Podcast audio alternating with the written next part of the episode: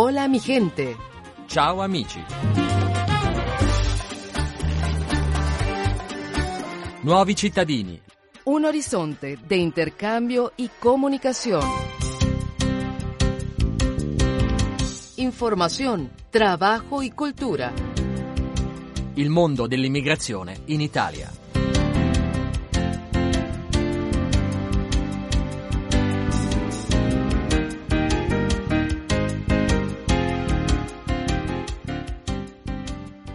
Bentrovati amici che sintonizzate questa trasmissione radiofonica. Hola mi gente, ciao amici, uno spazio della Radio Vaticana in collaborazione con l'Associazione di Promozione Sociale Pandora.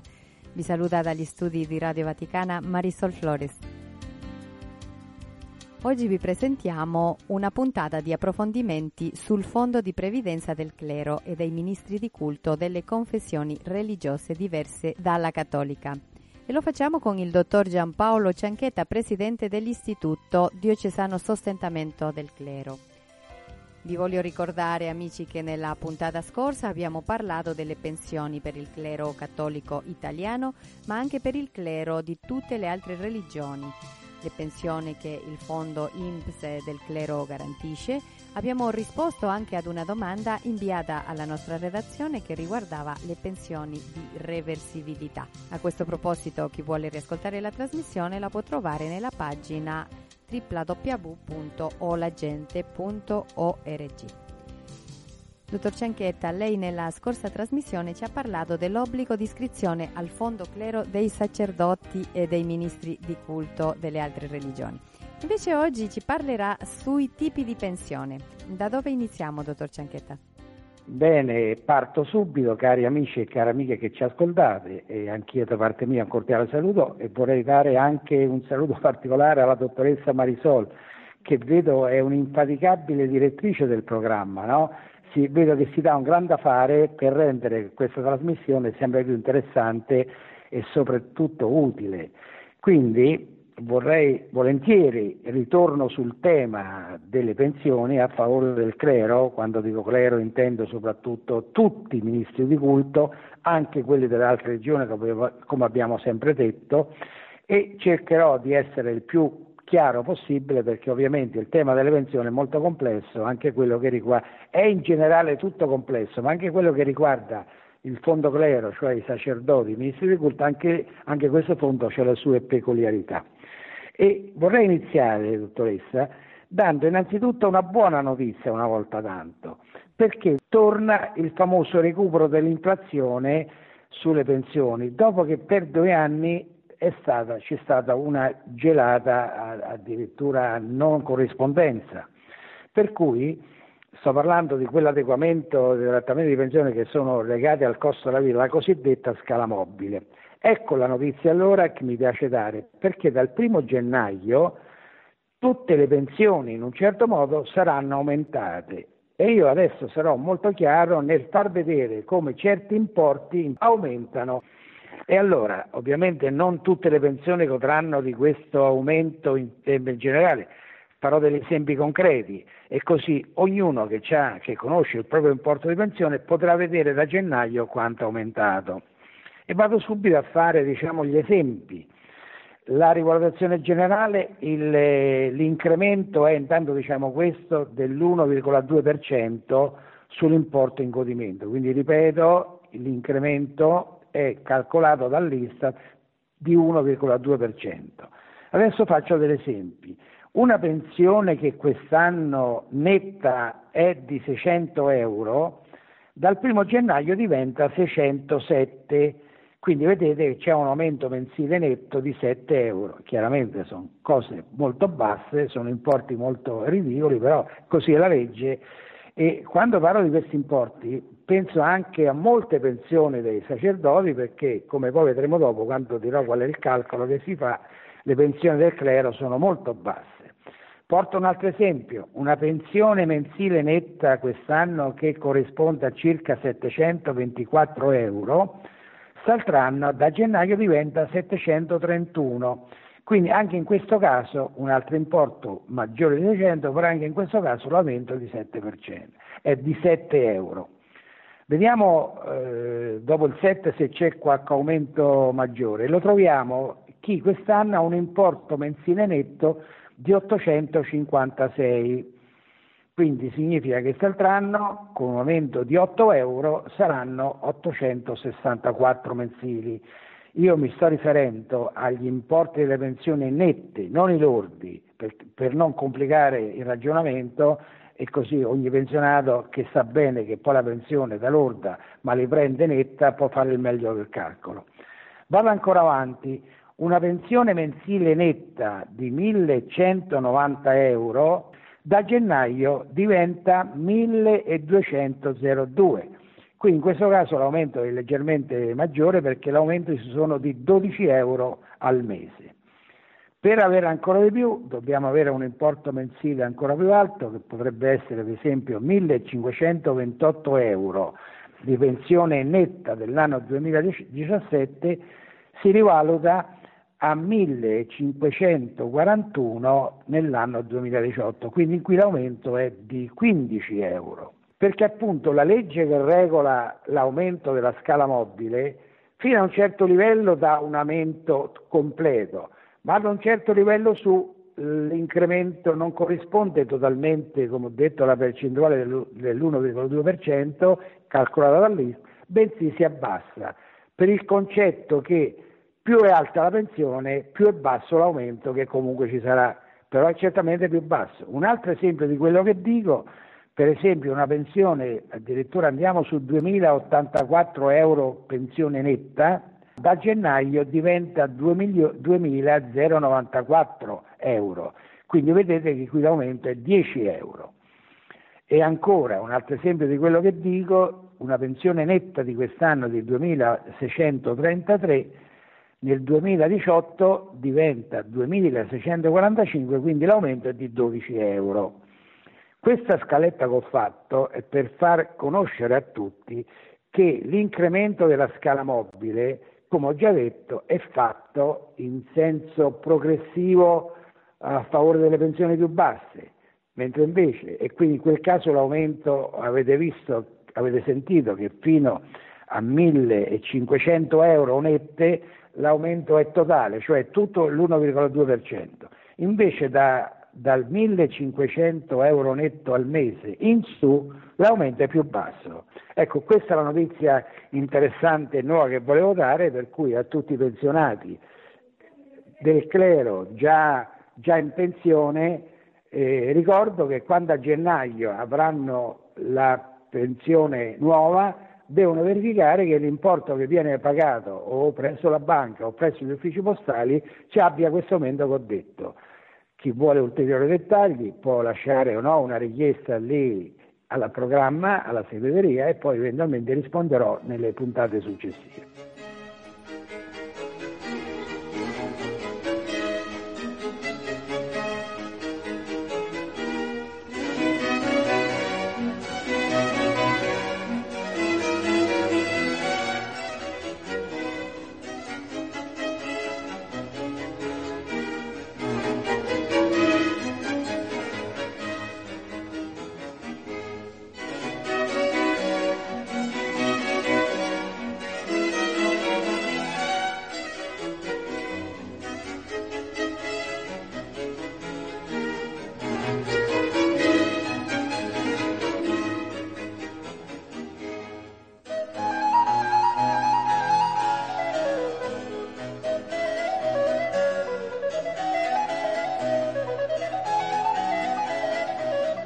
Dottor Cianchetta, lei nella scorsa trasmissione ci ha parlato dell'obbligo di iscrizione al fondo clero dei sacerdoti e dei ministri di culto delle altre religioni.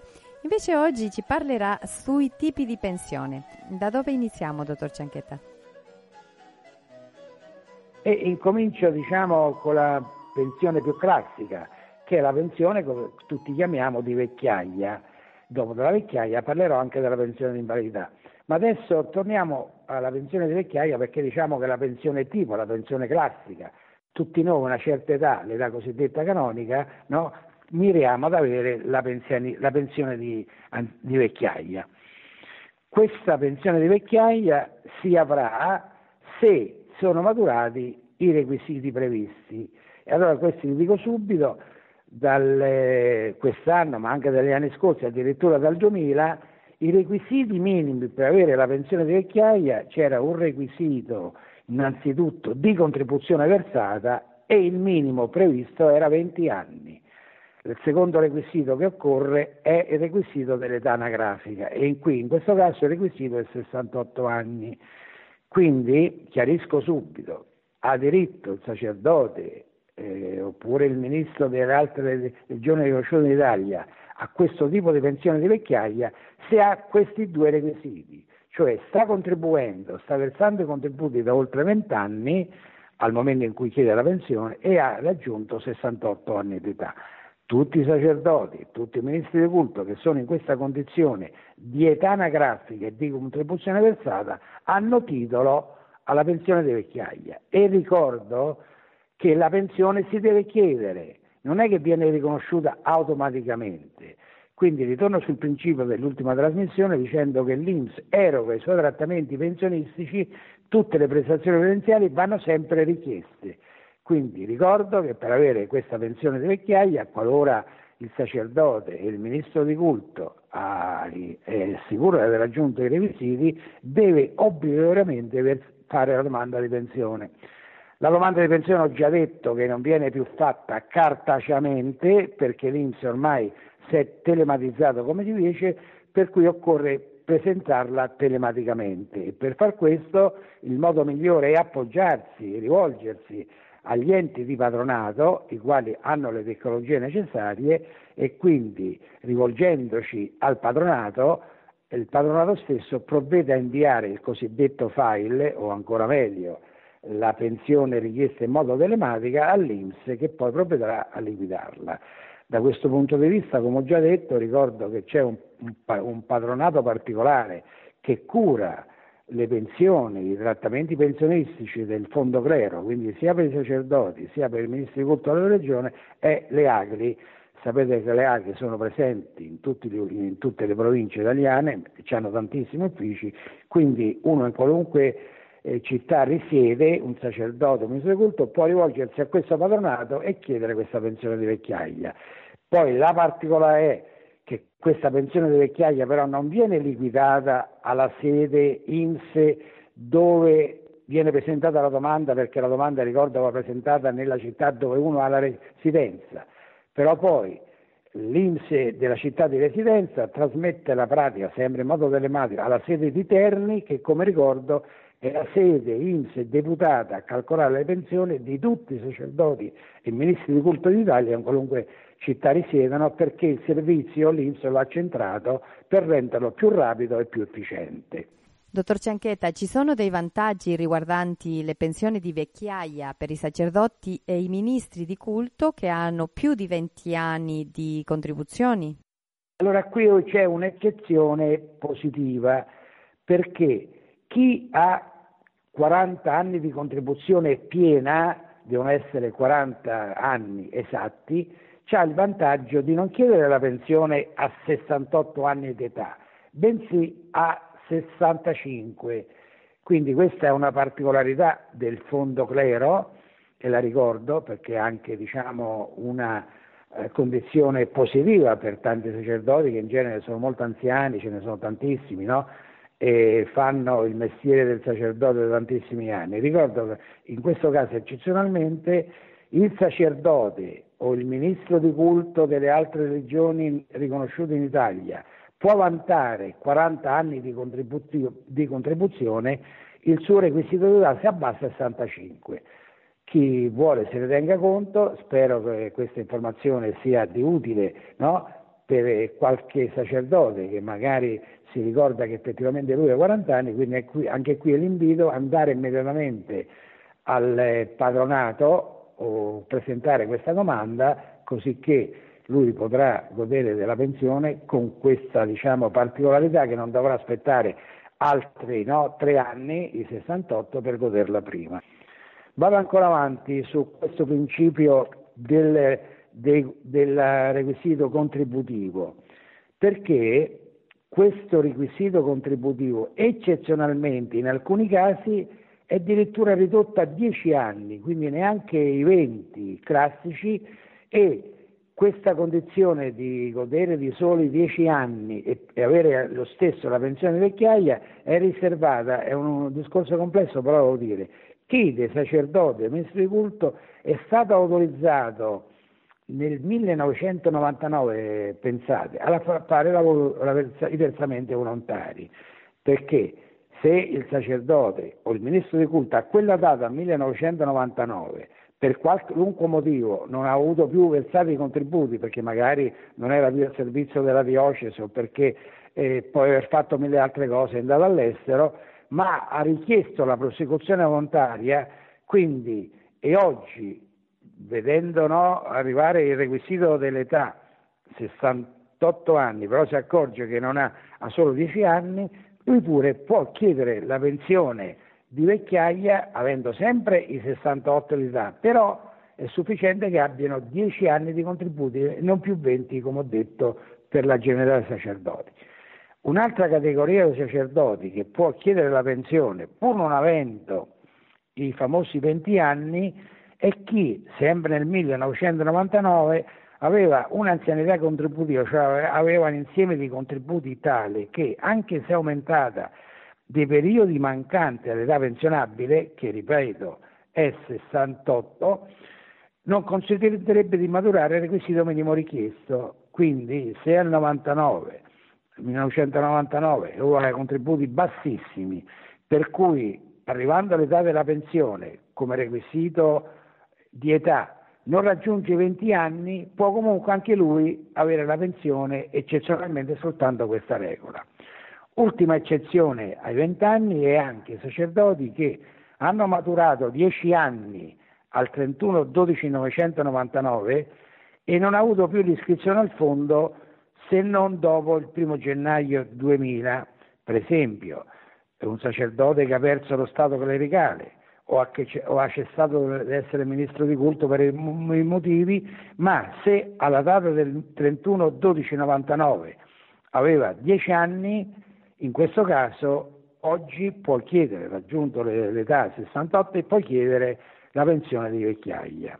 Quindi come vedete, e torno sul tema, la pensione di vecchiaia ha delle regole generali che riguardano sia il raggiungimento anno dell'età, 68 anni di età, sia il requisito contributivo di 20 anni, a questa regola generale ci sono delle eccezioni.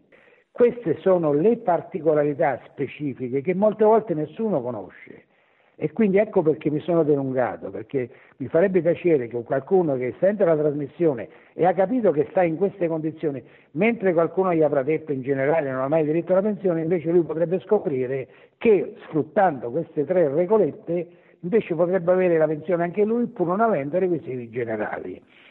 Dottoressa, credo che sia importante. Però. Sono molto importanti, dottor Cianchetta, perché tutti noi possiamo in un modo o nell'altro conoscere le regole generali, ma non tutte quelle specifiche e particolari di cui lei in modo molto dettagliato e comprensibile ci ha illustrato in questi minuti.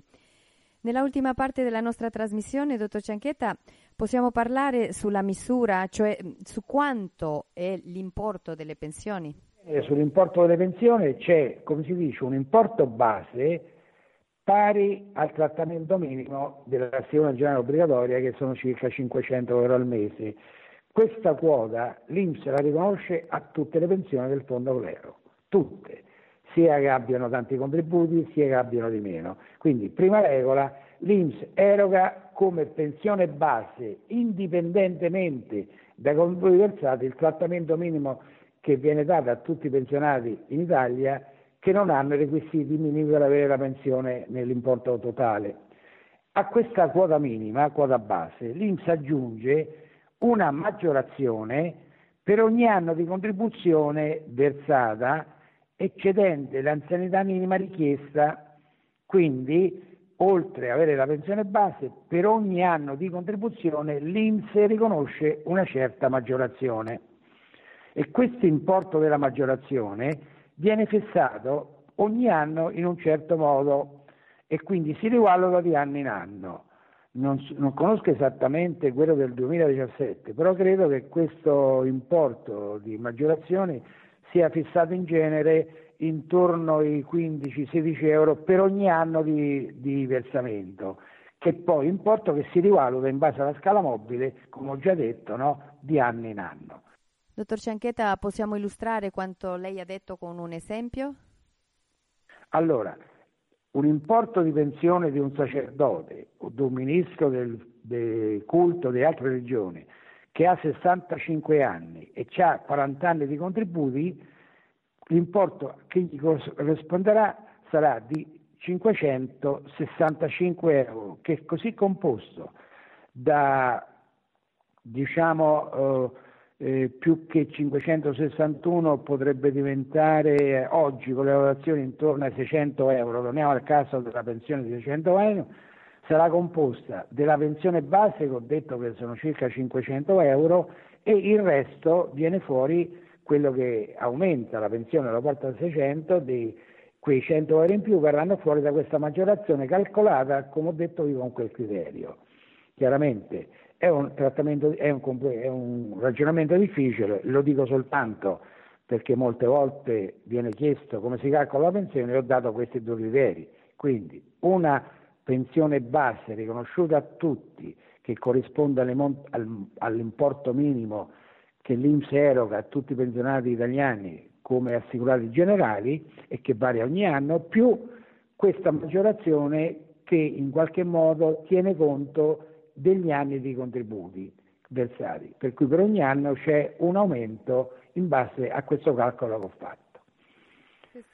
Direi, e lo ricordo, che la pensione no, di vecchiaia viene erogata all'inizio di ogni mese e che quindi eh, spetta non come lo stipendio alla fine del mese, bensì all'inizio, e in questo caso, in, qualora succedesse un decesso, basta che il pensionato decede dal primo in poi e la pensione gli è sempre dovuta e non va restituita, anche se poi muore nel corso del mese, perché il titolo avere la pensione mensile scatta dal primo del mese e quindi ecco perché ad esempio la pensione che vengono pagata il primo gennaio è il pensionato che, che lo incassa ha titolo ad averla anche se poi nel corso dell'anno no, succedesse il decesso. Un'altra cosa è che la pensione vecchiaia, come le altre, è pagata per 13 mensilità. La mensilità di cui no, parlo tredicesima viene erogata nel mese di dicembre, quindi quando il pensionato il primo dicembre è andato a riscuotere la pensione del mese, insieme alla pensione del mese di dicembre ha anche incassato una seconda pensione che sarebbe la tredicesima. Poi anche qui per completezza di informazione dirò che alcune pensioni minime hanno diritto a una quattordicesima, ma quella è tutta un'altra storia, adesso non voglio complicare no? i e dati adesso, che dico. Sì, purtroppo, dottor Cianchetta, stiamo finendo lo spazio a nostra disposizione e la comprometto per una successiva puntata riguardante i tipi di pensioni. Va benissimo, dottoressa senz'altro sempre a disposizione perché come vede gli argomenti sono numerosi e ogni argomento è molto complesso, quindi no, per dare un'informazione corretta è opportuno che io in qualche modo dia tutte le informazioni di quella prestazione, anche le particolarità che molte volte invece nell'informazione quella generalizzata non viene data. Effettivamente è questo anche il nostro scopo, lo scopo di questo spazio, quindi essere esaustivi il più possibile e con lei questo, dottor Cianchetta, è proprio quello che facciamo. E quindi davvero grazie, dottor Cianchetta, dalla sua collaborazione e buonasera alla prossima puntata. Bene, come sempre disponibile, buonasera a lei e buonasera a tutti i cari ascoltatori. Bene amici, vi dobbiamo salutare ricordandovi che potete riascoltare questa e le altre trasmissioni sia sul sito del programma, quindi www.olagente.org, sia nel sistema podcast della Radio Vaticana. Per adesso è tutto, vi saluta Marisol Flores, il dottor Giampaolo Cianchetta, presidente dell'Istituto Diocesano Sostentamento Clero. Vi aspettiamo alla prossima trasmissione. Hola mi gente! Ciao amici! Nuovi cittadini. Un horizonte de intercambio y comunicación.